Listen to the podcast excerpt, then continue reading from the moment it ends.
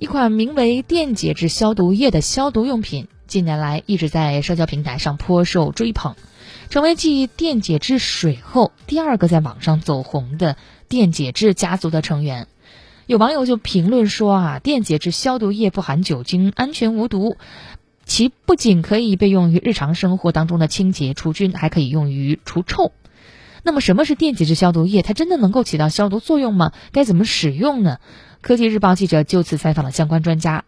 电解质消毒液主要的制造原料是食盐水。提到电解质，人们往往能够想到的就是电解质水。其实，电解质水中的电解质与电解质消毒液中的电解质都是一类物质。电解质是在一种溶液中或在溶柱的情况之下，自身能够导电的化合物。在日常生活当中呢，常见的电解质含有食用盐、卫星、小苏打等。清华大学化学系博士、科普作家孙亚飞解释说，电解质消毒液并不神秘，它的主要制作原料就是食盐水。在日常生活中，我们都知道，一定浓度的食盐水能够起到杀菌作用。那么，电解质消毒液和食盐水的杀菌机理一致吗？与食盐水杀菌剂理不同，电解质消毒液对细菌造成的化学伤害。那么，电解质消毒液有效成分是次氯酸钠，它是由食盐水经过电解后产生的。次氯酸钠是一种广谱消毒剂，也是八四消毒剂的主要成分，其可以对付几乎所有的细菌、真菌、病毒。同时，这种以次氯酸钠为有效成分的消毒液还具有除臭、漂白等其他功能。孙亚飞告诉记者，次氯酸钠能够破坏微生物的细胞结构，使其死亡或代谢紊乱，还可以使细胞中的蛋白质凝固，从而抑制细菌的滋生。用机器自制消毒液浓度可控性不高。记者注意到，还有一些商家推出了可以自己在家自制消毒液的次氯酸钠自制消毒水生成器，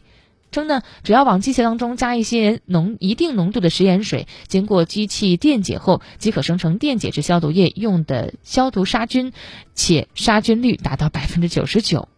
那么这种机器靠谱吗？按照一定的技术指标进行设计，这种机器可以保证制出确定浓度的消毒液。孙亚飞对记者说：“但是目前国家并没有相应的标准能够监管此类产品，所以此类机器制出的消毒液浓度可控性不高，而且只有浓度达标才能够起到杀菌的目的。”记者调查发现，在某电商平台上架的消毒水生成器商家介绍页面里，有的没有标注生成的消毒液的次氯浓度，有的标注出浓度的固定值，有标注的则是氯浓度的范围。一款标注出氯浓度范围的消毒水生成器的商品显示说明：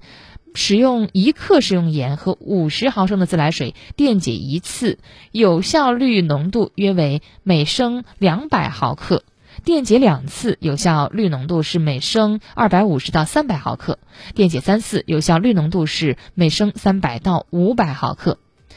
为了确定消毒液的氯含量标准值，在国家标准全文公开系统中，记者查阅了相关文件。现行的强制性国家标准《次氯酸钠发生器卫生要求》规定，对各类的非清洁物品表面进行喷洒消毒的有效氯含量范围为每升四百到七百毫克，作用时间是十分钟到三十分钟。对各类清洁物体表面进行喷洒消毒，有效氯含量为每升二百五十毫克，作用时间是十到三十分钟。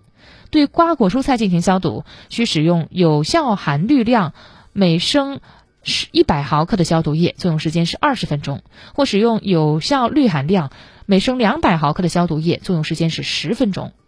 专家提醒，由于上述机器制备出的消毒液浓度可控性不高，建议大家将这种消毒产品在卫生间中使用，最好不要对手部和食物直接使用。